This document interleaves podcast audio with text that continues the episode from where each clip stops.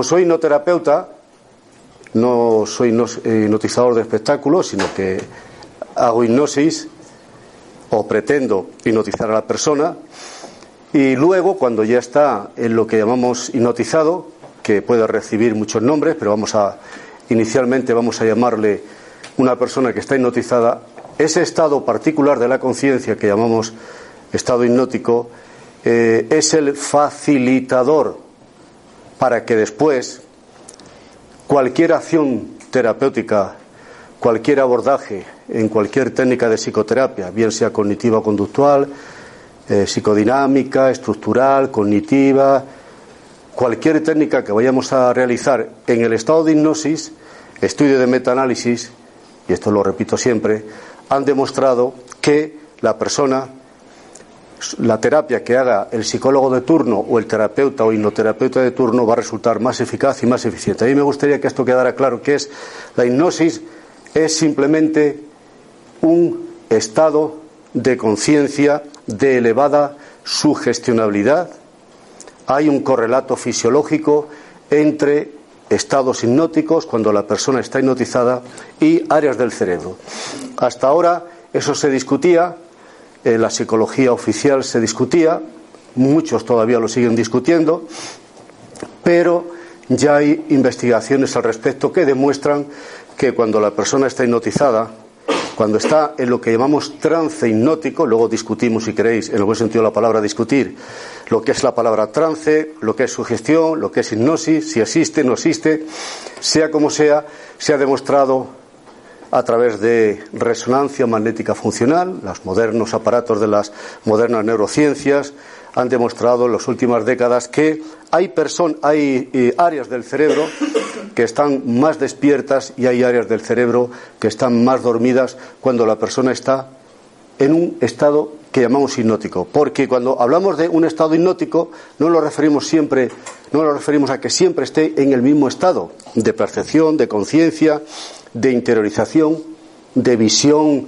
o alucinación o sugestión, de lo que sea porque cuando hablamos de hipnosis parece que hablamos de algo concreto y específico, que yo hago así, cuento hasta tres, tú te duermes y te hago que hagas alguna payasada. Parece que la hipnosis es algo concreto y específico que hace alguien y que eso es así y punto. Y resulta que no, que cuando la persona está hipnotizada, ¿en qué nivel?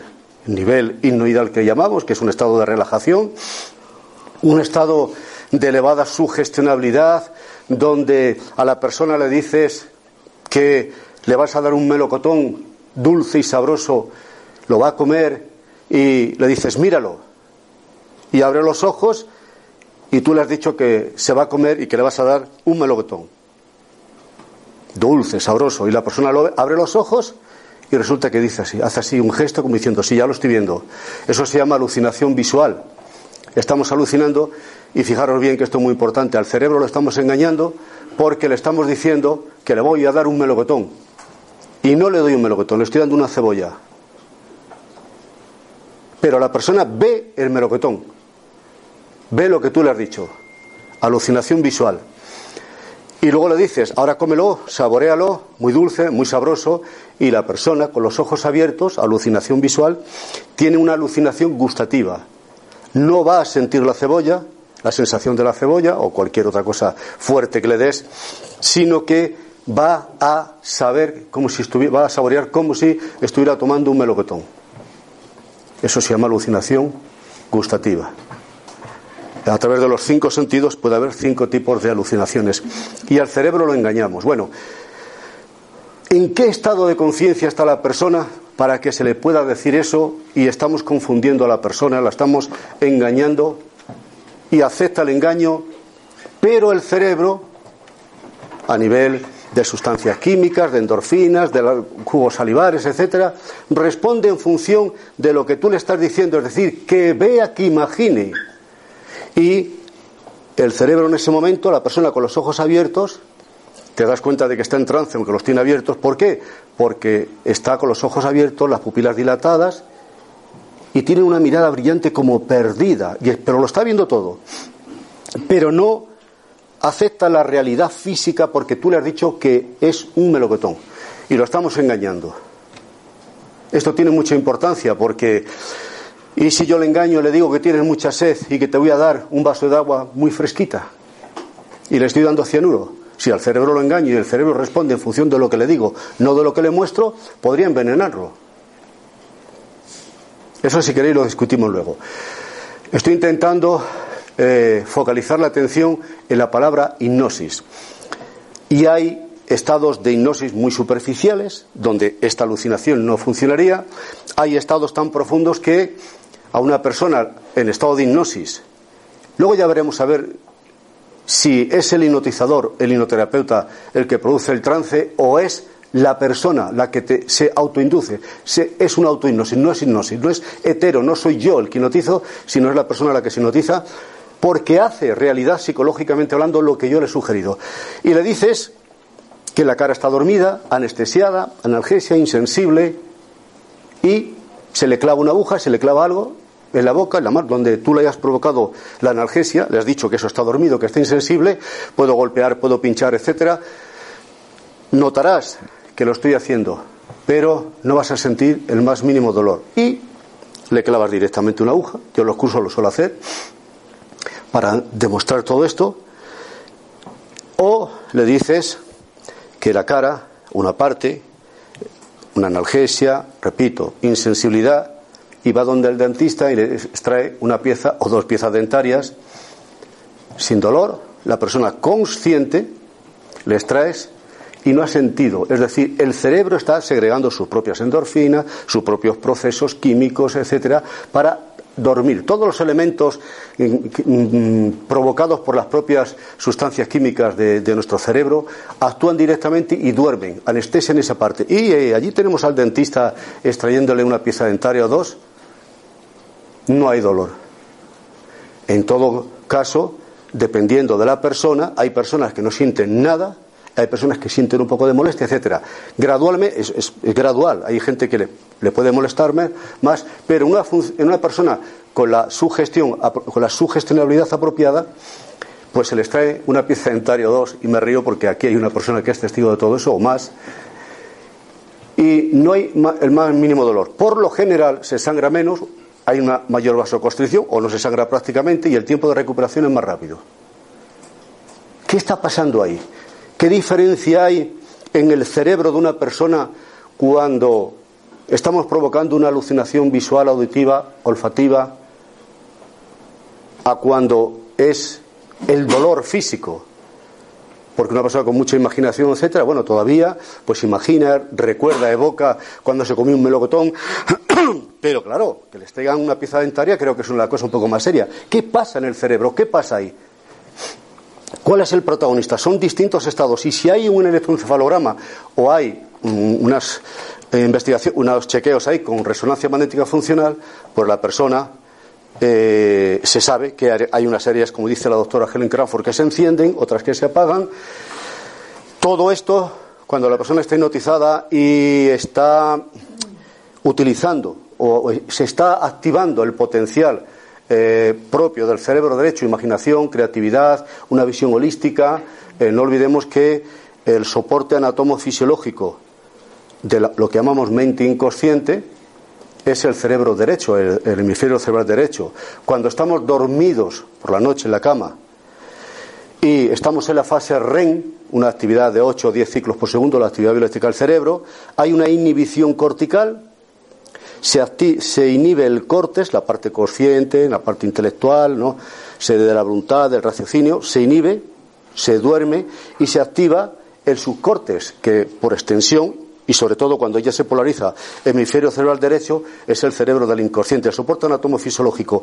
Y entonces ahí, en ese estado, también la persona va a reaccionar externamente, se levanta, habla, hace cosas, como veis, típico en el espectáculo, o está ocurriendo un proceso interno para soportar el dolor o para disociarle totalmente y, aparte de la analgesia, para que se le estrella la pieza dentaria o cualquier cosa, una operación, intervención de lo que sea, con éxito, también aumentas eh, la posibilidad de que salga todo al 100% de una manera exitosa porque también lo disocias.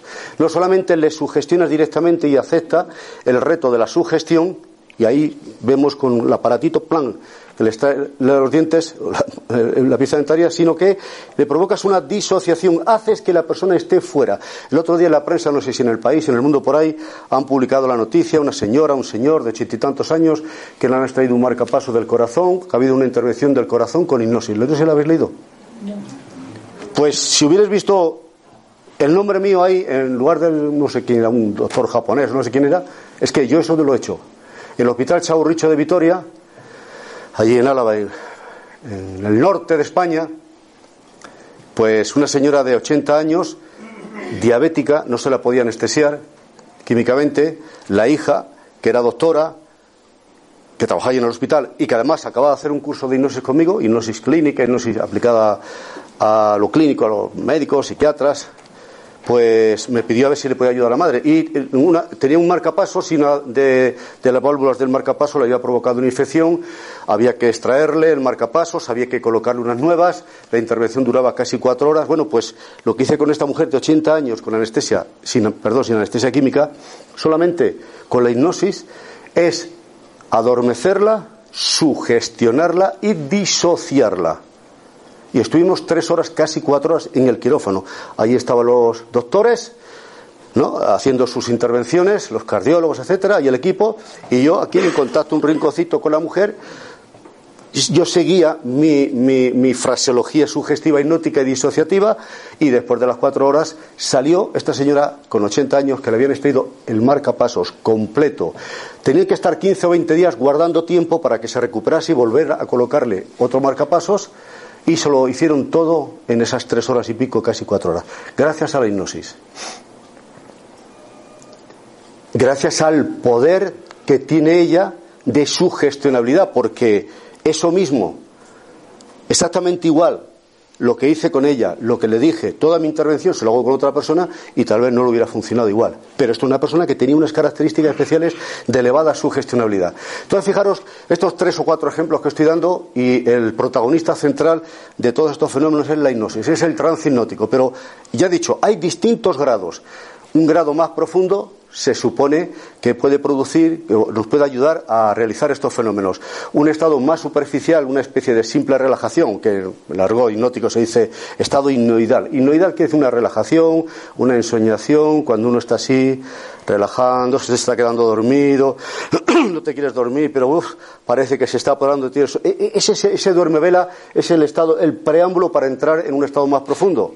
Ahí está bajando la actividad biológica del cerebro, porque la doctora Helen Crawford también, y se han hecho otras investigaciones, evidencia, demuestran que las personas cuando están que esto es igual que una relajación, que una meditación. Cuando están entrando en estados hipnóticos, que llamamos hipnóticos, desciende mucho la actividad biológica del cerebro. El estado idóneo apropiado para todos estos fenómenos y para que la sugestión funcione al 100% o en un nivel elevado es el nivel llamado Z, que es 8 ciclos por segundo, inhibición cortical, la parte consciente, racional, etcétera, está inhibida, no está ausente, porque mucha gente luego dice, yo no me he enterado de nada, me he dormido, no me he enterado, eso es falso. Siempre te enteras, pero estás pasiva. Inhibición del cortes, activación del subcortes. Esto también lo dice el doctor Will, lo decía el doctor William Kroger, norteamericano, un gran erudito también en el campo de la obstetricia, de fin, y, trabajaba mucho con, con el estado hipnótico. Pero fijaros bien, entonces, antes no se sabía, ahora hay un correlato fisiológico. Áreas del cerebro activas cuando la persona está hipnotizada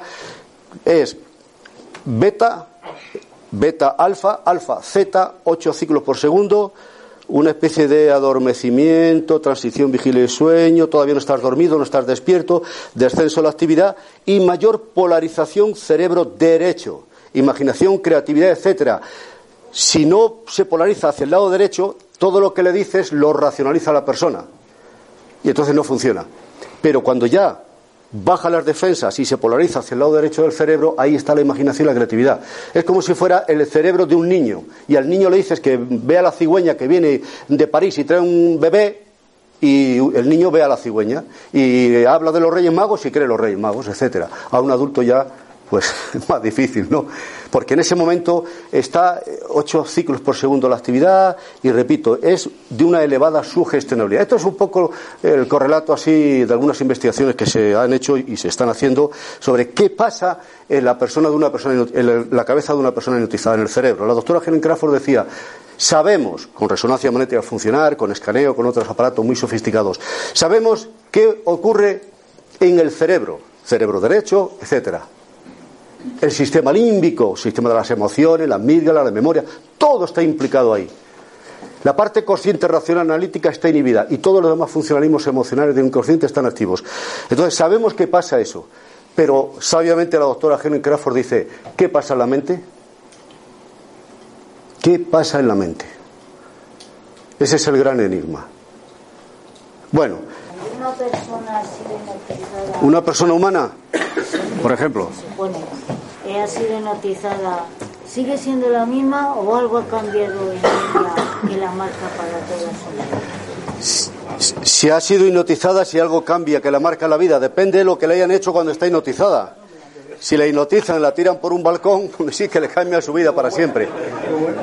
Pero si en estado de hipnosis le están transmitiendo unas ideas para que vea su problema desde una perspectiva diferente, cambia la perspectiva, cambia la visión y se da cuenta de que él, ese miedo, esa fobia que viene acarreando un montón de problemas, que no le permite tener calidad de vida, que, que está viviendo por debajo de sus capacidades y a través de la hipnosis y de todo lo que se hace cuando la persona está hipnotizada, porque la mente está más sugestionable, más receptiva y lo ve desde una perspectiva distinta, ojo, lo repito, perspectiva diferente.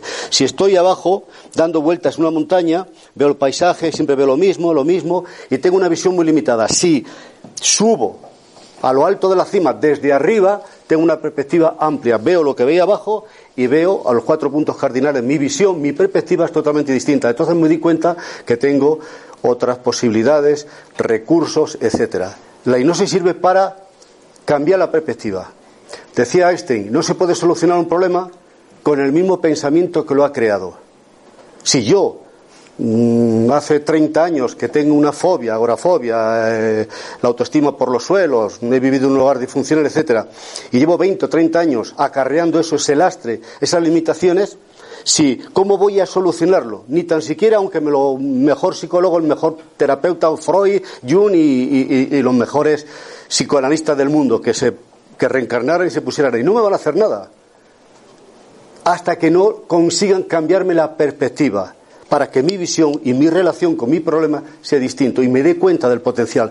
Edison decía que nosotros, toda persona, toda persona tiene a nivel de su mente inconsciente todos los recursos que necesita para modificar la experiencia, alcanzar tus objetivos. Más de 11.000 millones de neuronas cerebrales nos da una disponibilidad. Potencialmente, como decía un maestro que escuché hace mucho tiempo, decía, somos dioses psicológicamente hablando. Y nos conformamos con vivir como pigmeos psicológicamente hablando. Y si no, miremos al mundo como está. Y tenemos un potencial extraordinario. Bueno, la hipnosis no es nada, es cambiar es como si estamos escuchando un dial por ahí, no nos gusta la noticia, pues vamos a cambiar con otro dial hasta que conectemos con un dial que sea el que nos gusta, la música, lo que se dice, etcétera. Es cambiar, es cambiar la perspectiva, entrar en niveles profundos de nuestra mente inconsciente. Aquí en la hipnosis se contempla la hipnosis como el poder de realizar cambios. La hipnosis, el estado de trance, modificado de la conciencia, actividad 8 o 10 ciclos por segundo, cerebro derecho, etcétera, es el que me va a permitir ver las cosas de una manera distinta y encontrar recursos dentro de mí. Entonces, cuando la persona está muy sugestionable y se deja llevar por la voz del terapeuta, etcétera, en ese juego, en esa interrelación entre los dos, si tú tienes confianza, el, el, terapeuta ha conseguido, a través del rapport, de la empatía, ganarse tu confianza, como ha dicho Luis, y tú te pones en manos, y en el buen sentido de la palabra, del hipnotizador, y este te lleva pues entonces todo lo que él te diga va a ser asimilado por ese inconsciente, que ese inconsciente sabe más que tu consciente. Yo tengo problemas y creo que mi consciente, la parte racional, etcétera, es lo mejor que hay, ahí están las soluciones y no soluciono nada. Cuando se inhibe y al consciente le decimos, majo, quédate aquí, majo, maja, algo maje, no sé lo que es, quédate aquí y entramos en el inconsciente, el inconsciente me permite ver las cosas distinto. ¿Por qué? Porque el inconsciente es, sabe más que el consciente y el inconsciente sabe más que yo mismo como terapeuta cuál es el problema y dónde está la solución.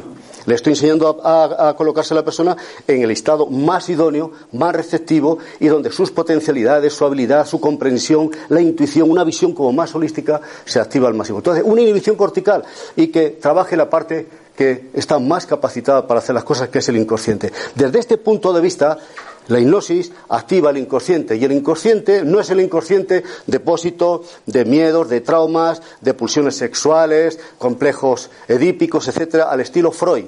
Es un inconsciente al estilo Carl Gustav Jung. El inconsciente es nuestro amigo.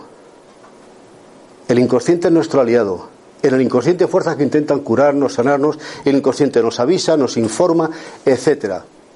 Y hablamos inconsciente, por utilizar una terminología psicológica, etcétera. En otra cultura, en otros tiempos, pues no se llamaría el inconsciente, se llamaría el Dios interno, el Padre interno, el yo superior, el Atman del yoga, etcétera, etcétera. Esa parte sabia, esa parte que es lo que le permitió a Carl Gustav Jung elaborar toda esa psicología más allá de Freud, el inconsciente colectivo, los arquetipos, etcétera. Ese inconsciente que es el que nos guía, nos orienta, y ese es el que tiene los recursos. Pero es muy importante, eh, lo que yo hablaba antes, lo que hemos hablado en relación a lo que ha dicho Luis y cuando yo he dicho ¿no? que está la capacidad está dentro de la persona, porque Erison, el gran maestro de, la hipnosis moderna, clínica, naturalista, él dice, en relación a lo que estoy diciendo, que el, poder del inconsciente y que dentro de la persona hay algo, hay alguien dentro de mí que sabe más que yo mismo qué es lo que me pasa. Y ese inconsciente, que es más sabio, decía eh, eh, Erison, lo importante no es tanto lo que hace el terapeuta, con la persona. ¿Qué te pasa? Tengo una fobia. Vale, muy bien, venga. No es tan importante lo que yo le voy a decir como terapeuta, sino lo que él va a hacer con lo que yo le diga. Porque los recursos están dentro de él, porque el problema está ahí y él sabe más que yo, pero él no sabe que sabe y yo le oriento, pero el camino lo tiene que transitar. Entonces, en lugar de buscar, que también está bien, cada uno que haga lo que quiera, tanto a Dios fuera o a lo que sea, ¿por qué no buscamos dentro de nosotros? No, el que no quiere utilizar las palabras así espirituales que suenan, no, pues bueno, vamos a utilizar terminología psicológica. El subconsciente, preconsciente, inconsciente colectivo, ah, el inconsciente. Ahí está el poder, ahí está la clave, ahí está el fundamento. Más de 11.000 millones de neuronas cerebrales, ¿y cuántas utilizamos? Dos, tres. Y el resto, aburridas. Vamos a darle trabajo. Entonces, fijar, pero quedaos con esta idea. El inconsciente es fuente de recursos, nos avisa, nos informa, etcétera, los sueños premonitorios, etcétera. Podríamos estar hablando largo y tendido, seguro que el que más o el que menos tenemos aquí un montón de sueños que contar, sueños proféticos, sueños que antes de que ocurra algo ya tu inconsciente te está diciendo, eh, que va a pasar esto y crea toda una escenografía, una psicodramatización de cosas que luego suceden. Entonces, tenemos un potencial extraordinario. ¿Por qué estamos huyendo siempre de nosotros mismos? ¿Por qué huimos de nuestro inconsciente? ¿Por qué huimos de nosotros mismos? Entonces, la hipnosis es el facilitador, es una técnica. Nada más. Bueno, eh, ¿por dónde íbamos? Sí, eh, ¿alguna otra pregunta? Sonia. Hablando de todo esto, efectivamente, a mí me gustaría compartir, como hablamos el otro Por supuesto. Claro. Pues eh, realmente yo tuve la gran suerte, claro, de conocerte y de que en una de las prácticas eh, yo tenía fobia a los pájaros, un pollo, se llamaba, se llamaba, se llamaba Pepe, Pepe no persona bastante era horrible, Pepe, era así, muchas gracias, niña. Eh, Pepe fobia. Era principalmente la, la, eh, la, imagen a donde me llevó Horacio, o sea, eh, él me, me practicó la hipnosis y tuve una gran suerte de poder reconocer el momento en que, en el que realmente yo estaba sugestionada, que no llegaba a ello y por lo que tenía fobia a los pájaros, porque las fobias se supone que son irracionales. Realmente llegué a, este, a esta determinación eh, gracias a, donde me indujiste, que fuimos a un, bueno, pues un escenario, efectivamente, un cine antiguo donde yo me visualicé de pequeña, donde yo entré y salí eh, como observadora. Bueno, comparto esta experiencia, me parece muy enriquecedora porque eso hizo, me, me el momento en el que yo, como, niña, estaba eh, entendiendo una situación y cómo la vida iba arrastrando hasta que fui adulta y tampoco sabía por qué. En el momento que lo comprendí, eh, si tienes tu teléfono cerca, Horacio, y miras tu WhatsApp, mm, ahí está la prueba del botón. Sí. Porque tienes una foto con Ah. un cuervo en donde yo Ah. ya, eh, Ah. yo ya eh, Ahí donde me dices que me invitas a una paellita y un café y todo eso. Efectivamente. Ah. He superado toda esa fobia, me parece enriquecedor porque era algo que me tenía limitada. y, Mm. De hecho, mi padre tenía avestruces, horrible, ¿eh? y, y realmente tengo que agradecerlo en público y creo que es una experiencia que, que sí. Que Pues muchas gracias. que es un botón y bueno, quería Sí, pero Sonia, dentro de ti estaba, vamos a decir, el problema y la solución. Sí, pero no era, no era capaz de entender dónde estaba. Genial. ¿eh? Eh, fíjate que, eh, un- eh, que me faltaba eso por decir que, por ejemplo, en el, in- el inconsciente, que fuente de recursos, etcétera, y el inconsciente, ojo, que lo que, que lo que voy a decir es atemporal, no tiene tiempo. Para el inconsciente todo es presente, es aquí ahora. Por lo tanto, un problema que te haya ocurrido, una violación, malos tratos, etcétera, con 4 o 5 años, tienes 20, 30 o 40 y tienes miedo a los pollos, a los pájaros, a lo que sea. ¿Por qué? Por el que el inconsciente no sabe que ya tienes 40 años y que ya tienes recursos. Bueno, 32 años. Eh, en- entonces, eh, sí. Sí, sí, hace ya, ¿no? Claro. Y, y entonces, claro, cuando viene el estímulo, el pollito, o quien sea, la paloma, lo que sea, ¿no? Pues entonces, ¿quién va a reaccionar? Pero hombre, si tienes ya 30 o 40 años, ¿no? Güey, tienes un garrote. No, no, no, no, no. Quien reacciona en ese momento es el niño o la niña. Porque en el inconsciente no hay tiempo. El inconsciente es presente, sigue siendo la niña. Entonces, respondes con los mismos recursos. La hipnosis te tiene que llevar a otro estado de conciencia para que los recursos del yo adulto solucione el problema del niño que está sin solucionar por la condición atemporal. Es amoral, amoral, no inmoral en el inconsciente, y es atemporal, es ahora. Todo es ahora. Oye, pero si este problema ah, con 5, 6, 7 años, tengo 40 años, todavía arrastro esto, sí, porque el inconsciente lo sabe. La te permite entrar directamente en el modelo de aprendizaje donde está ocurriendo el problema y ahí se resuelve el problema. Bien, pues muchas gracias. Ya veremos a ver quién paga. Luis, ¿vas a pagar la comida de los dos tú? Bueno, ¿qué más? Sí. Una, cortita. Sí, yo te quería preguntar si el inconsciente tiene alguna relación con el alma, Le podemos llamar de muchas maneras. Hay quien no habla, eh, hace un tiempo nos hablaba de consciente ni inconsciente, ¿no? Todo esto es a partir de la psicología moderna, el último siglo, a partir de Freud y otros, que se habla de consciente, inconsciente, arquetipos, etcétera. No se hablaba alma, la psique. Y sí, el alma, claro que sí. Por eso he dicho que si es un inconsciente, una parte que es sabio, que es intuitivo, es nuestro amigo, nuestro consejero, nos avisa, nos informa, es atemporal.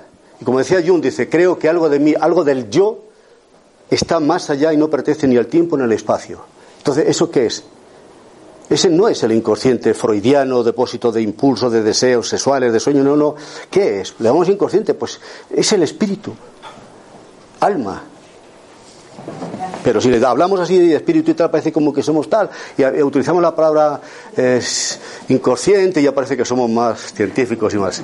Pues que no sabemos, son palabras, son constructos. Fijaros bien que todo lo que se dice, todo es- son constructos mentales. ¿Alguien me puede demostrar que existe el consciente ni el inconsciente? Porque nos miran aquí y ven el cerebro. La autosugestión, ¿Qué? Se en estado de hipnosis se facilita para que la persona sea hipersugestionable. Por eso, incluso alguna de las teorías, hay muchas teorías acerca de la hipnosis que tratan de explicar qué es la hipnosis. Pero muchas dicen simplemente que es un estado de elevada sugestionabilidad. Por eso he empezado hablando de las sugestiones y eh, alucinaciones gustativas, etcétera. Alucinaciones para que tú puedas ver, imaginar muchas cosas que la mente consciente, analítica, racional no es capaz. Lo racionaliza, no lo hace, pero el inconsciente sí pero sí tiene que ver. A veces se dice que el- el- lo que es el fenómeno mm, inherente a la, psique humana de la sugestionabilidad es inherente al trance hipnótico como la humedad al agua. Hipnosis, igual a sugestión, sugestión igual a hipnosis. Hay gente que dice que no y hay gente que dice que sí. Pero lo que sí se sabe es que cuando estás en hipnosis hay una elevada sugestionabilidad. Y le dices que esta mano está dormida y le clavas una aguja y la sugestionado y dice que está dormida, etcétera, etcétera. O te dice que cuentes del 1 al 10 y que el 5 desaparece, haces como que lo borras de la frente y la persona desaparece el número 5. Y dices, ahora vas a decir tu nombre y tus dos apellidos. Y pues me llamo Horacio Ruiz Iglesia, Horacio Ruiz Iglesia. En el estado de hipnosis me dice, el segundo apellido desaparece. ¿Cómo te llamas? Eh, Horacio Ruiz, Horacio Ruiz, y ha desaparecido porque en estado de hipnosis me han dado la orden de que desaparezca. Entonces el inconsciente va y lo acepta todo. Pues a sugestionar a la persona. fin, hay muchos fenómenos típicos del espectáculo y eso que estamos acostumbrados a ver.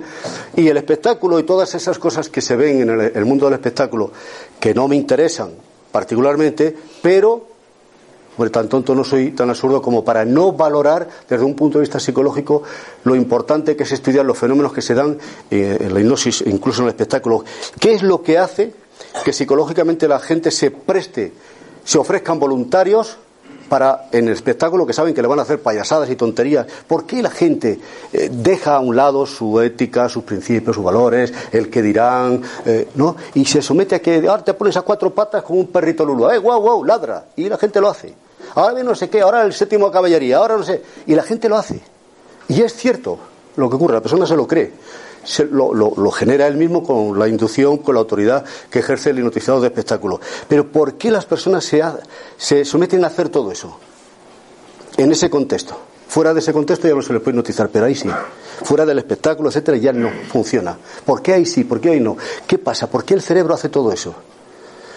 No nos conocemos, no sabemos por qué ni para qué. Y hay 20.000 teorías. En psicología hay 7, 8 escuelas teóricas principales de lo que es la, la, psicología. Cognitivas, conductuales, sistémicas, psicodinámicas, estructurales, la gestal, etcétera. Y más de, dicen, algunos dicen 300 formas de hacer psicoterapia. No hay 300 formas de operar del corazón ni de. No, no, pero a nivel psicológico, bueno, un mundo, un complejo extraordinario. Por eso hay tantas teorías y tantas suposiciones. Bueno, entonces, vamos a hacer, ah, luego podéis hacer más preguntas. Sí, ahora voy a hacer el ejercicio. El ejercicio es muy sencillito. Y el que lo quiera hacer por ahí también que lo haga. Y para que veáis que este ejercicio, este ejercicio, que es muy simple, este ejercicio que es muy simple, que quería tener las manos para hacer los movimientos. Este ejercicio que es muy simple, muy sencillo. ¿Eh? ¿Qué ha dicho? Ah, ya están preparados. Bueno, escuchar. Una universidad, no importa qué universidad, aquí en España, eh, catedrático de psicología y un grupo de psicólogos clínicos practican la hipnosis científicas hay que decirlo, dejarlo muy claro, porque ellos siempre dicen, practicamos la hipnosis científica y somos la psicología científica. Una universidad de España, entre los variados ejercicios que ellos, porque están eh, em, explorando en el mundo de la hipnosis hace ya unas cuantas décadas, han desarrollado esta técnica que os voy a enseñar ahora. Yo he modificado solamente dos movimientos, pero esta técnica que os voy a enseñar ahora, que es muy simple, es como el broche de oro de una serie de técnicas que tienen en una universidad aquí en España, el catedrático de psicología y su grupo, tienen esta técnica como la más completa que ellos tienen para practicar la hipnosis. Ahora la voy a hacer para que la veáis, ¿vale? Y la podéis hacer en vuestra casa cuando queráis. Ahora eh, tengo que dejar esto aquí, Juan, porque si no, el ejercicio es muy sencillito. La persona cuando está relajada y si tú quieres hipnotizar a una persona, si eres profesional, si lo quieres hacer, pues lo que yo voy a decir a ellos, yo se lo digo a la persona en el gabinete, individualmente. Ahora lo voy a hacer colectivamente. Entonces, cierra los ojos la persona para que se interiorice, se relaje un poquito y le dices, ahora presta atención a las distintas sensaciones que recorren tu cuerpo. Por ejemplo, y dices, concéntrate en la respiración y deja que el cuerpo se hunda plácidamente en el lugar donde estás descansando ahora. Llevas, focalizas la atención en el cuerpo, en las sensaciones, en la respiración, en el contacto, las nalgas ahí en la silla, el suelo firme bajo los pies, donde tienes las manos descansando ahora y afloja y relaja cualquier tensión o malestar que puedas experimentar. Después, y esto puede durar 5 o 10 minutos, le dices que extienda automática inconscientemente, automáticamente los brazos, que los estire al frente. Ahora podéis mirarme para que veáis. Y estiran las manos una palma mira y saluda a la otra. La derecha saluda a la izquierda y la izquierda saluda a la derecha. Están aquí situados, ¿eh? más o menos, en esta posición, y le pides a la persona que focalice la atención como, un, como si la mirada fuera una especie de rayo láser que divide en dos por la mitad la distancia entre los dos brazos. Que se concentre ahí, nada más. Y que deje la mirada perdida. Y le vas eh, sugestionando diciendo tu cuerpo, déjalo suelto, muy pesado, que descanse, sigue mirando al vacío, sigue mirando al infinito. Y lleva la atención a los brazos que se mantienen ahí. Tú no hagas nada, como si no existieran Sugestionas una serie de cosas así que no sean demasiado racionales, pero que sean coherentes con el ejercicio. Y luego le dices, ahora vas a hacer 10 respiraciones profundas. En el momento de exhalar sentirás como si una fuerza electromagnética fuera uniendo tus manos. Y estás contando del 10 al 0 y mentalmente dices 10. Al decir 10, sueltas el aire y por propia inercia los brazos, las manos se van acercando. Son 10 números que tiene que contar, 10 exhalaciones, hasta que al llegar al cero deja que las manos automáticamente se unan y el pulgar derecho quede descansando encima del otro pulgar izquierdo. Los brazos siguen estirados, relajados, siente los músculos implicados en la acción de mantener los brazos, afloja y relaja el cuerpo, pero permite que los brazos sigan extendidos ahí, flojos, livianos. Y mira fijamente, focaliza la atención en la uña, en el pulgar. Ahora mira, focaliza la atención. Muy bien. Para todo fin y propósito, siente los músculos, afloja el cuerpo. Ahí te tiras 5 o 10 minutitos, provocando cansancio, pesadez. Ahora le dices, vas a empezar a contar del 100 al 0 en forma descendente. Sigue mirando la uña. No apartes ni un segundo, ni una milésima de segundo la atención, la mirada en la uña y a medida que vas contando mentalmente del 100 al 0 vas haciendo movimientos circulares. Cuentas, inhalas, fuera, exhalas dentro y sigues mirando y vas contando ahora del 100 al 99 y exhalas. Coges aire, inhalar, exhalar y el brazo desciende en forma rotatoria y vas contando 95, 94, 93. O sea, estás sugestionando constantemente a cierto ritmo y le estás invitando a que la respiración sea dinámica. Se trata de que haga hiperventilación, no una respiración normal, hiperventilación, que respire más dinámicamente. Inhalas y exhalas. Y a cada vuelta profundizas. Sigues mirando la uña, sigues mirando el pulgar y ese ritmo respiratorio un poquito más rápido. Fuera inhalas. Dentro exhalas. Inhalas profundamente, exhalas profundamente, que sea una respiración dinámica para hiperventilar el cerebro. Se provoca una hiperventilación. A veces al principio parece un poco molesto porque hay una mayor oxigenación, parece un poco mareo, pero no pasa nada. Sigues y a cada vuelta a cada número tiene que ser un bombardeo de sugestiones. Los brazos los sientes más pesados, la respiración más profunda, más dinámica, los párpados pesan, sigues mirando, o sea, todo el tiempo es un bombardeo de sugestiones, los párpados pesan. A cada vuelta que das, los brazos los sientes más cansados, más pesados, metes más oxígeno. A cada vuelta el cerebro recibe más oxígeno, tu cerebro está más despejado, más lúcido, puedes ver con mayor profundidad. ¿Os dais cuenta de la cantidad de elementos sugestivos que bombardean al hecho físico, es decir, la parte mecánica del cerebro, la parte consciente, estás intentando que esté concentrada en el ejercicio que es muy simple. Se trata de que la mente esté mucho más atenta porque le estás obligando a que cuente y estás provocando una hiperventilación y estás activando mucho más el cerebro. El cerebro está recibiendo más oxígeno, a veces hasta que uno no se acostumbra, parece un poquito mareo porque se mete mucho oxígeno, pero tú le bombardeas, tu cerebro está más lúcido, más capaz, etcétera, etcétera. ¿Y qué es lo que pasa? ¿Qué es lo que está sucediendo también? Estoy haciendo pedagogía, ¿eh? no sé si os dais cuenta. Si habéis hecho cursos de hipnosis sabréis lo que es la pedagogía y la hipnosis. ¿Qué es lo que está ocurriendo? Aparte de hiperactividad cerebral, o sea, de mayor oxigenación, cansancio y pesadez. Los brazos, los músculos que mueven los brazos tienen que hacer más esfuerzos a cada vuelta, a cada inhalación, exhalación, los brazos los sientes más cansados. Tienes que hacer más esfuerzo para mover los brazos. Si tienes que hacer más esfuerzo para mover los brazos, ¿qué es lo que pasa? Que el corazón tiene que bombear más sangre. ¿Por qué? Porque tiene que transportar más oxígeno. ¿Por qué? Para mover los músculos, para la combustión, la oxigenación. Entonces es un bombardeo constante y está habiendo unos cambios cerebrales, mayor oxigenación y estás provocando mucho cansancio y pesadez. Los brazos pesan y a cada vuelta profundizas más, los brazos más pesados. Al llegar al cero, con la última exhalación, suelta el aire de golpe y deja caer pesadamente los brazos como si fueran de plomo.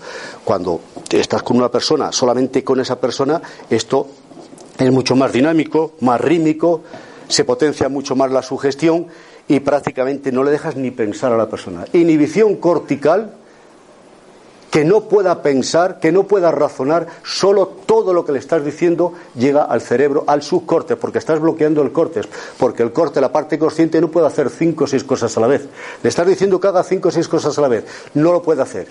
Por eso cuando aprendemos a conducir, al principio somos muy torpes intentando aprender lo que nos dice el profesor, porque nos dice que hagamos un montón de cosas, el embrague, el acelerador, el espejo retrovisor, y no lo podemos hacer. A base de repetirlo, repetirlo, y luego lo hacemos con el inconsciente. Ya no necesitamos la parte consciente. Entonces, esto es algo parecido. La hipnosis en este nivel, en esta parte, es una técnica perceptual motriz, igual que aprender a conducir un coche. Y cuando llegas al, al cero, los brazos caen pesados como el plomo. Cuando estamos solos, el ejercicio se añade que haces que la persona se levante y empieza a pasear, a dar vueltas y vueltas. O sea, provocas una hiperventilación, una hiperoxigenación muy grande y un cansancio tremendo. Cuando caen los brazos y la cabeza se inclina un poquito hacia adelante, entonces ya trabajas directamente, porque la persona está tan cansada, tan agotada, no le das tiempo a razonar nada y entonces está deseando hacer lo que tú le digas con tal de que lo dejes en paz, que no le hagas hacer más ejercicio y ya entonces empiezas ahora a trabajar para profundizar. Esto sería inducción al trance, profundización, proceso terapéutico, anclaje para dejarle una orden posinótica, por ejemplo, y luego una desinnotización y sacarlo del trance, en, una, en un protocolo más o menos simple de lo que es el ejercicio. Y para que pueda profundizar más, yo cuando estoy en mi gabinete tengo un, un metrónomo. Tic-tac, tic-tac. Entonces lo pongo a un ritmo, ni muy rápido ni muy lento, y hago que la persona, para que pueda profundizar en la segunda fase, eh, se concentre en el tic-tac del metrónomo. Y al ritmo del tic-tac vas moviendo alternativamente, uno por uno, todos los dedos de la mano derecha, luego la izquierda, luego la derecha y así, al ritmo. Tic-tac, tac, tac constantemente. Y obligas a la persona a qué a que se concentre mucho más. Y ahí le estás bombardeando. Estás manteniendo a la persona la parte consciente bloqueada inhibida porque le estás diciendo tantas cosas que está intentando hacer todo lo que le dices no lo puede hacer. Presta atención. Se desinhibe. ¿qué es lo que tiene abierto? las puertas del inconsciente. ¿para qué? para que le meta sugestiones no sé si hago bien con revelaros muchos de estos secretos, ¿eh? Que los alumnos que vienen aquí les pagan bastante, me pagan por lo menos un euro por un curso para que yo les enseñe todo esto, ¿eh? Y a mí me ha costado 41 años aprenderlo, ¿eh? No creéis que es broma. Lo digo en tono de humor, pero estoy hablando muy en serio. Bueno, desviación de la atención, focalización de la atención en un punto, desviación de la atención, expectación y fe es la clave para hipnotizar. ¿Quién se ha quedado con la copla? ¿Quién, quién, quién, bueno, pues acudir a los cursos maravillosos que ya están avalados por Sonia y por Luis, no los podéis dejar ¿eh? ¿Eh? en feo.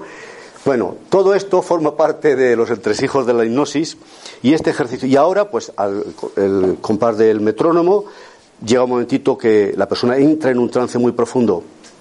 Hasta la mitad de lo que os he enseñado es la técnica estrella de esta universidad, de este catedrático, de este grupo. Lo digo con respeto. Pasa que aquí está mejorado, ampliado y con más elementos. Pero este ejercicio tan sencillo, ojo, que tiene unas repercusiones a nivel fisiológico, este correlato científico entre el cerebro, áreas, etcétera, muy importante. ¿eh? A veces hacemos así ejercicio, ejercicio, me dicho que esta tontería, pero daros cuenta que hay unas connotaciones muy profundas para tener en cuenta. Si no hay un metrónomo, le dices que la persona mire arriba y adentro del cerebro, siente, esta es una técnica de otro de los grandes de la hipnosis clínica, Gilligan, que dice eh, mm, perdón, Spiegel, eh, que le dice, y ahora siente y percibe tus ojos detrás de los párpados cerrados, párpados abajo, cerrados, como si echaras el telón delante tuyo, mirando arriba como si echaras el telón delante tuyo y te refugiaras en una agradable penumbra. Tus ojos miran arriba el espacio infinito, cualquier cosa, y los párpados abajo muy pesados. Y piensa, imagina que en el centro de la frente aparece el número 100.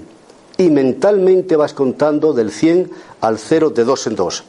Y lo mismo, cada vez que cuentas mentalmente de dos en dos, como si escucharas el eco de tu propia voz, vas moviendo alternativamente. Vas a suplir el contar por el metrónomo. Y entras en un trance muy profundo. Estoy tan seguro de ello, llevo tantos años practicándola por mí y sobre los demás, que estoy dispuesto a apostarme, voy a ser generoso, un euro con cualquiera de lo que esté aquí. Que lo haga, hacerlo un mes en vuestra casa, este ejercicio. Y si tengo razón, me invitáis a un café. Y si no, si no es así, os lo invito yo. ¿De acuerdo? Palabrita, niño Jesús, todos. Esto es sagrado, ¿eh? Vale, en serio. Bueno, ellos que sigan lo que quieran, el rato que quieran, y tiene una utilidad tanto en el campo profesional como si yo ahora tuviese que preparar una persona para el deporte o lo que sea, pues hago esta técnica, porque requiere mucho movimiento también, que el deporte es muy dinámico. Si es algo más de tipo psicológico mental, pues sería otra técnica, ¿no? Pero bueno, este ejercicio lo pueden practicar, lo podéis practicar, porque la parte tónica ya veis que es muy sencillita de recordarla, es practicarla. Claro, una vez que ya has colocado a la persona en ese estado que vamos hipnótico, ¿qué hacemos? ¿Espectáculo o terapia? Ahí es donde está, ¿no? Bueno, Preguntitas, las que queráis, y yo cuando queráis, eh, Juan, por mi parte termino cuando queráis, pero podéis hacer las preguntas que queráis. Bueno. Buenas tardes. Buenas tardes. Veo que has, les has inducido, han llegado a este punto, y la pregunta es, ¿y? ¿Y qué? Yo no veo, bueno, tampoco es... ¿Y qué pensado que, ¿Cómo que no es? Pero lo que quiero decir es, vale, llegan a este punto y ¿Cómo continúa la cosa? ¿Cómo continúa el, ejercicio? En la terapia, en función del objetivo que la persona te demanda. Mm. Si es una persona, si es una mujer que va a dar a luz, pues hay preparación al parto. Entonces, yo, este ejercicio no se lo haría una mujer embarazada, ¿por qué? Porque existe un gran. Tienes que hacer mucho esfuerzo, porque os he dicho que también puede haber un movimiento que se levanta y porque es muy pesado. Eh, una persona que tenga hipertensión, un anciano que tenga problemas pues de corazón, etcétera, no, no se le haría este ejercicio. Este ejercicio, por eso he dicho, lo primero eh, lo he puesto como ejemplo, sobre todo para el deporte, por ejemplo, ¿no? Para el deporte sí vendría muy bien. Eh, puedes hacer este ejercicio también solamente en la imaginación. Cuando hay muchas técnicas, hay un abanico amplísimo de técnicas para mm, hipnotizar a la persona. Está la hipnosis clásica formal, la más autoritaria, la que conocéis del mundo del espectáculo y cosas parecidas, y está la hipnosis que se practica más en el mundo clínico, eh, que es la hipnosis llamada naturalista horizoniana. Sea cual sea la técnica que utilices en función de la idiosincrasia particular, no todo el mundo funciona con la, no va a entrar con la misma técnica, cuando ya está en estado de hipnosis, entonces es, ¿qué es lo que te ha demandado la persona? Que quiere solucionar sus problemas afectivos sexuales, etcétera, con la pareja, que tiene problemas de relación con los demás, que es un ejecutivo que tiene que enfrentarse a un grupo de personas y dar unas charlas, unas conferencias, que es un cantante de ópera o de música, de lo que sea, y tiene pánico escénico. Yo trabajo con muchos deportistas y algunos muy conocidos y con algunos políticos muy conocidos también. entonces, Depende de la problemática. Es hipnotizar a la persona y colocarle en el estado de conciencia más idóneo para que luego lo que le hagas y qué es lo que le vas a hacer en función de lo que él te ha demandado y en función de la idiosincrasia. Porque yo tengo fobia, yo tengo fobia, ¿qué es? Agorafobia, claustrofobia, ¿qué tipo de fobia? Aparte de eso, no tenemos la misma fobia, vale, de acuerdo. Pero yo voy a hipnotizar a esta persona con una técnica y a esta persona no le funciona este sí y esta persona eh, tiene fobia a las avispas, tengo fobia a las avispas, pues a lo mejor por la idiosincrasia cada uno hay una técnica distinta uno a otro, aunque hay modelos, ¿eh? hay modelos y patrones. Quiero decir que eso depende, depende de la persona. Pero decías, este ejercicio lo van a repetir durante un mes en su casa, pero al acabar el ejercicio, él en su casa... Te he dicho, ¿qué es lo que había que hacer cuando esté ahí? Como indicación simple, cuando tú lo haces en tu casa todos los días, que luego te programas para lo que quieras, o para relajarte, para descansar. Eh, hay personas que les cuesta mucho dormir, insomnio se despierta mucho, pues entonces él mismo se programa.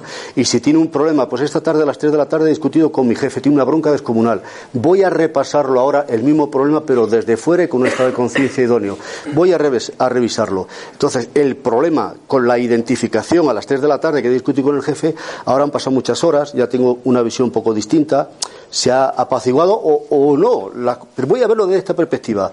Mi cerebro está más tranquilo, más relajado y voy, si, si yo le hago esta hipnosis y, le doy una pequeña orientación, digo, cuando vayas a ver el problema con el jefe, proyectalo disociado, como si lo estuvieras viendo en una pantalla cinematográfica. En este estado de hipnosis se facilita la disociación y vas a ver el mismo problema identificado, pero ahora ya no estás identificado, estás disociado.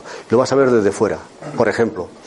Ah, o sea que entendí entonces que una vez que en ese punto, tú sigues pensando, en ese estado, sigues pensando y, haces lo que pretendías hacer. Claro, tú le tienes que dar, ah. si lo hago yo, tengo que darle una orientación y en los cursos eso se enseña, claro. Eh, hombre, sí tiene un sentido, solamente relajarte y tal y te quedas ahí adormecido bien, pero si hacemos estos ejercicios para sacar un rendimiento y se supone que esto tiene una preparación, ¿no? Eh, ¿Quieres decir tú algo como experto? A lo que yo acabo de decir, algún detalle. ¿Qué, contestarías a nuestro compañero que ha hecho estas preguntas? ¿Algún pequeño detalle? No, según, según entiendo de lo que dijiste tú, Horacio, eh, una vez que estás relajado y ya en estado hipnótico, mm. una buena profundidad, pones un contenido. Claro. Ese contenido dependerá del objetivo. ¿es, Exactamente, sí. sí. Tengo un objetivo porque tengo el problema con el jefe. Pues vamos a ver un Ahí viene el, diálogo interno de lo que desea. La escenografía. Diferente del que te viene habitualmente, que se supone que lo quieres cambiar. Es que no quiero entrar en detalle porque entonces tenemos que dar un curso aquí completo que no viene a cuenta. Y además no lo voy a saber. A ver, dime. Dame el micrófono. Ah, sí. Joder. Pero yo no sé si. A ver, sí, a ver. Esto quizás es un poco. escuchar, escuchar un poco difícil. El lado más oscuro, más lúgubre, mm. del, no de la, ¿cómo es? de la terapia eh, a través de la hipnosis, que eso es más que positivo, eh, para curar traumas, etcétera, etcétera. Pero mm, yo recuerdo una obra de ficción que salió en los años 50 de un tal Richard Condon que se llamaba El candidato de Manchuria no sé si te suena. Sí. Ah, lo que estaba contando ahí ah, era ah, una hipnosis muy profunda, muy duradera y que se podía activar a distancia. Para se deja una orden poshipnótica. Exacto, que para que mataran al presidente de los Estados Unidos. Ya. Y es, se hizo una película seis años después, en el año 62, en el año 63, 11 meses después del estreno de la película, eh, sucedió con el asesinato de Kennedy y la película fue retirada durante 25 años. El, este autor, Richard Condon, es una obra de ficción, evidentemente, pero oh, mm, soy de la, de la, opinión de que muchos ah, temas delicados eh, y muchos temas comprometidos se dicen mejor a través de la ficción porque el hombre no, es decir, el argumento no había salido solamente de su mente, mm. sino de información eh, secreta que él tenía. Lo que, lo que quiero uh, simplificar en las mínimas palabras es, puede ser, tú crees que, yo creo que sí, pero bueno, tú eres el, experto, se puede programar a una persona a través de, un elemento asociativo que está insertado en su, en su, en su inconsciente para hacer cosas... Eh, como el MK Ultra, que se supone que. No, no. sé, lo que estás diciendo y es en los tópicos, y, esto es muy delicado contestar. En principio te digo que no, porque tú no vas a hacer nada que atente contra tu ética, tu moral, etcétera. Pero tú qué sabes si la persona que le estás haciendo la hipnosis y las sugestiones es un psicópata potencialmente, un megalómano, mitoma, ahí sí puede ser. O sea, que Claro, tiene eso, si tiene esos conflictos, sí. Pero una persona normal y corriente que no es capaz, no, por mucho que le noticen, no va a matar nunca a nadie, porque va en contra de su ética y su moral. Si hemos dicho que entra en lo más profundo de sí, encuentra lo más profundo de sí, que puede ser un instinto de matar a alguien, y yo tengo manía a Kennedy y lo mato. Vamos a ver, los terroristas, los islámicos, que creen en Mahoma y no sé qué, la ETA, etcétera, etcétera, han hecho barbaridades y que están sugestionados por la patria, por Dios, por lo que sea, porque potencialmente, claro, pero a mí me hacen eso, no estoy, ni tú tampoco, porque no somos capaces de hacer eso. Ahora, si tú... Claro, claro, claro, un terrorista, ¿qué es? Sugestionado. ¿Por qué? Por el rollo de la patria vasca, que yo he vivido 40, 30 y tantos años en el País Vasco y sé, y sé lo rollo, cual que lo pongo como ejemplo porque lo hemos vivido en carne propia y lo estamos viviendo todavía y nos ha costado y ha, ha habido mucha sangre por ahí y la que habrá. Entonces, claro que naces en ese contexto te están idiotizando de pequeño de que los españoles somos etcétera, etcétera y hay que matarnos y hay que sacarnos fuera. ¿Eso no son sugestiones? Pero son conscientes de, que, de lo que... el- No son conscientes, no, porque eh, si, si, si fueran conscientes en el sentido de conciencia, alma o espíritu, no haríamos nada de eso. No hagas a los demás lo que no quieras que te hagan a ti mismo. Entonces, la síntesis es, no vas a hacer nunca nada que atente contra tu ética, tu moral, etcétera, etcétera. Pero yo que sé si soy un psicópata y un violador por ahí y que como en, en estado de hipnótico no hay barreras de nada, me meten un rollo y qué, hago lo que no... Mira, voy a terminar con esto. En, en Barcelona, esto es un poco así casi, casi de humor, casi de humor, digo casi. En un espectáculo, típico espectáculo de hipnosis, y el hipnotizador sale hipnotizando a todo el mundo, fascina a todo el mundo, tal, tal, y cuando va a terminar, esto es lo que publicó la prensa, ¿eh? Eh, hace unos años. Y cuando mm, termina el espectáculo, el show, dice, bueno, yo también hago terapia y estoy especializado en quitar el hábito del cigarrillo. Así es que si alguno de los espectadores aquí quiere que le quite el cigarrillo, que pase a mi camerino y le quito el cigarrillo. Voy a cobrar 200 euros, no sé cuánto le dijo. Y dos hermanas gemelas de 17 o 18 años, eso es lo que dice la prensa, dijeron, nosotras, que estamos con el cigarrillo, queremos quitarlo. Muy bien. Entonces, quédate aquí, maja, pasa. Y pasa a un- una de las hermanas. Y al rato, dormida, como hipnotizada, como hipnotizada, pasa la otra hermana. Cuando hablan ellas y parece que vuelven un poco en sí después de todas las maniobras que les hizo este, dijeron, este tipo nos ha violado. Y lo denunciaron por violación. Vale. Eso es imposible, salvo que ellas quisieran.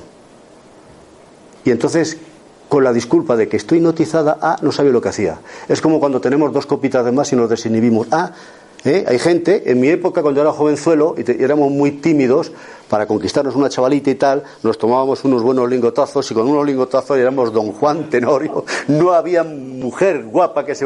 ¿eh? Entonces me toca desinhibir bajo el efecto del alcohol. Ah, como estoy, no sé ni lo que digo. Y hago cosas que no soy capaz, pero que en el fondo sí quiero hacer. Quiero ligármela.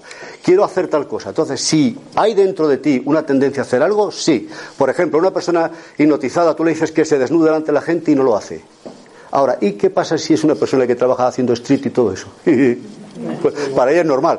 O un deportista. Los deportistas estamos acostumbrados a entrar al vestuario, estamos en pelotas allí todos. Y claro, efecto de la hipnosis haces aquella cosa que potencialmente quieres hacer. Entonces, quedar con esta idea, no se puede hacer nada que no quieras. Pero, ¿y si en el fondo sí quieres hacerlo? Pero ellos pueden buscar de repente sus, eh, su persona. Terminamos. Ah, Sí. dentro de hospitales psiquiátricos, porque ya saben el, el- Pero si a- el material con la cual. Pero de todas formas, si el, el- el psicópata, el terrorista va a salir con hipnosis, con usted va a salir.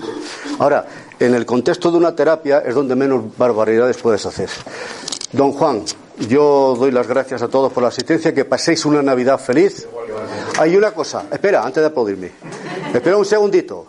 Os voy a decir una cosa muy importante. De nada sirve que Jesús haya nacido hace 2019 años en Belén, de nada sirve si no nace en nuestro corazón también. No lo olvidéis nunca.